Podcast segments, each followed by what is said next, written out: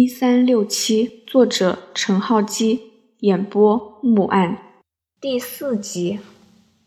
B，电脑喇叭突然发出清脆的声音，蓝色指标一下子跳到画面的正上方，显示在 Yes 上。十字怎么突然动了？是坏了吗？于永莲说。嘟嘟，在调低沉的电脑音效下。众人看到指标刹那间跳到画面底部，写着 “no” 字。我就说他很擅长控制这机器。洛督察道：“他之前每次干昏迷都是用这机器跟我们沟通，练习时间加起来超过一个月，系统已经收集了大量他的数据，误差值接近于零。”有人能够如此迅速的改变自己的精神集中程度吗？蔡婷一脸惊愕，来回查看老人和屏幕。B，十字瞬间移到 Yes 上。瞎子可以听声音判断距离，聋子可以从嘴唇看出说话，人走到绝境就会开发出潜能。洛督察十指交叠放在大腿上。何况这是他昏迷期间跟外界沟通的唯一工具了，不可能不熟练的。画面上的十字慢慢的回到中间，就像操控者向个人宣誓：指标现在就是他身体的一部分，不容他人质疑它的准确性。为了方便调查，我今天邀请五位到来，好让关警官了解案情。以及让他有机会针对各位查问案发前后的细节。本来我打算等他醒来后才进行盘问，但我刚才也说过，警方高度重视本案，我唯有采取这种非常手段，让师傅发言，加入调查。当然，查问由我来进行，关警官只会适时的做出反应和提示，引导我们找出真相。B。指标指向 Yes。为什么要我们全部来受审呢？凶手不是小偷吗？我以为这已经很明显了。于永莲一脸不屑地提出质问。我会一一说明，况且我要把案情整理再告诉关警官。骆督察没有正面回答于家幺子的问题，继续坐在床头边的椅子上说。各位请坐，沙发虽然有点挤，但可以坐四个人。余下的一位，请坐在门口的椅子上吧。唐叔本来就坐着，于永莲、于永义和蔡婷往沙发坐下，一直没做声的老工人胡妈先站在门旁，犹豫了片刻，才坐在门口旁的木椅子上。沙发在房门的右边，正好对着病榻的床尾。于永莲坐在沙发中间，被横跨病床上的桌子阻碍了视线，只看到老人上半边的脸庞。不过，众人的目光焦点都放在了沙发右前方落地玻璃窗前的苹果，或者该说，他们在意的是那个代替关警官嘴巴显示着黑与白的十七寸屏幕。阿生，记录。洛督察下命令道：“阿生在苹果身旁架好三脚架，启动一台小巧的数位摄影机，确认镜头拍摄到在场所有成员后，向上司点点头。师傅，我就开始陈述案情吧。”洛督察从口袋里掏出笔记本，翻开，缓缓说道：“二零一三年九月七日至八日。”亦是上星期六晚上至星期日凌晨之间，西贡竹阳路一百六十三号丰盈小筑发生凶杀案。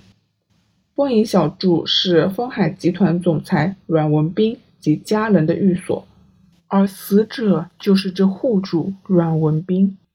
听到父亲的名字，于永义不由得有些忐忑。被害人阮文斌今年六十七岁。是余家的入赘女婿，在一九八六年接任总裁一职，在一年岳父于峰离世后，亦成为余家的主人。骆督察翻过另一页，说：“他之前在一九七一年跟余家的独生女于千楼结婚，育有三名孩子。除了长子于永礼于一九九零年因车祸逝世，二子余永义和三子余永莲都住在上址。于永义去年结婚后也没有搬出，跟妻子蔡婷与父母同住。死者的妻子于千楼于今年五月病逝。而除了上述四人外，目前在寓所居住的还有秘书王冠堂先生和佣人吴金妹女士。事发当晚，丰银小筑内就只有死者、死者的两位儿子、死者的媳妇、家族秘书和老佣等六人。师傅，我需要重复一次吗？嘟嘟，指标很干脆的回答了一个“不”字。那我接下来说明一下现场和经过。骆督察轻咳一声，清了清嗓子，不徐不急地说：“丰盈小筑楼高三层，连同花园占地约两万平方尺，位于竹阳路近马鞍山郊野公园一段。附近只有四五栋同类型的低层建筑，大都是私人别墅。余家三代也居于此处。”自六十年代开始，丰盈小筑就是于氏的府邸。骆督察瞥了众人一眼，留意到胡妈微微点头，就像同意他刚才所说的资料。回忆起大老爷余峰在六七十年代创立集团的风光日子。九月八号早上七点半，余永莲发觉父亲阮文斌没有入场，在客厅看报。结果在二楼的书房发现已经死去的阮文斌。警员到场调查后，起初确认是强盗入屋行窃，死者偶然撞破而遭毒手。于永义听到骆督察的说明，想起那个早上，不由得心头一颤。书房的窗户被打破，而房间内有搜掠过的痕迹。骆督察放下笔记本，目光移到床上的老侦探脸上。因为反复思索过很多次，单凭记忆，他也可以准确描述凶杀案现场的环境。书房的窗户外是花园，种了几棵凤凰木，犯人很容易穿过花园，避开他人接近。书房的窗户外贴了五公分宽的胶带。看手法，犯人是闯空门的老手，懂得先用胶带粘住玻璃，再打破，令破碎不会掉到地上，发出声音，再撕开胶带，从破洞伸手进房间，打开窗户的开关。我们在窗户旁的地上就发现了一卷防水胶带，检证科已经确定跟窗子上的胶带吻合。电脑屏幕上的蓝色指标一动也不动。没有打破落度差，就像一位正在用心倾听说明的侦探一样。阮文斌的书房有四百平方尺，除了两个书架、一张办公桌、一个保险箱、两张沙发、两个茶几、四张附有轮子的椅子外，比较特别的是，呃，有一个两公尺高、一公尺宽、一公尺深的钢柜。这个钢柜放的是鱼枪。阮文斌一直有潜水打鱼的嗜好，所以申请了牌照，在家中存放打鱼的鱼枪。另外，枪柜旁有一个一立方公尺的宝丽龙箱子，里面塞满了报纸和杂志。根据死者家人所说，那是死者练习的时候用来当做鱼枪标靶的代替品。不，罗督察，那不是练习用的。于永义插嘴说：“不是练习吗？我听秘书王先生说。”“不，我没说是练习。”唐叔立即澄清道：“我说那是老板平时拿来当做把子用，没有说是练习。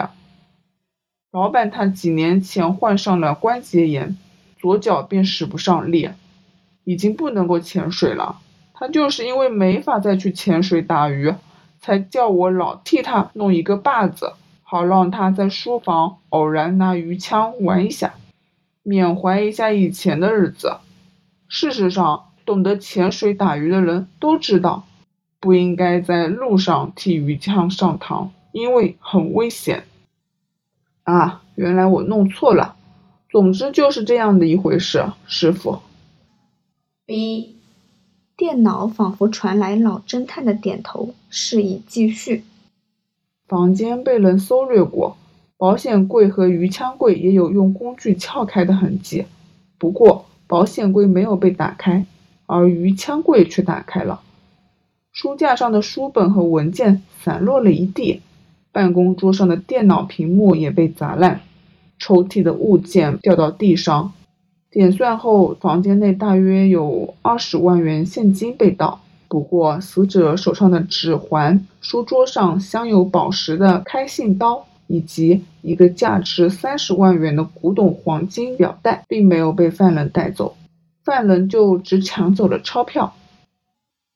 阿生在一旁听着上司说明，想起调查的第一天，知道失窃的二十万元竟然是死者放在书房的零钱，才觉得。自己跟上流社会的差距是多么遥远。本集播讲完毕，欢迎继续收听。听书之余，不要忘了点赞、订阅、评论，您的支持是我更新最大的动力。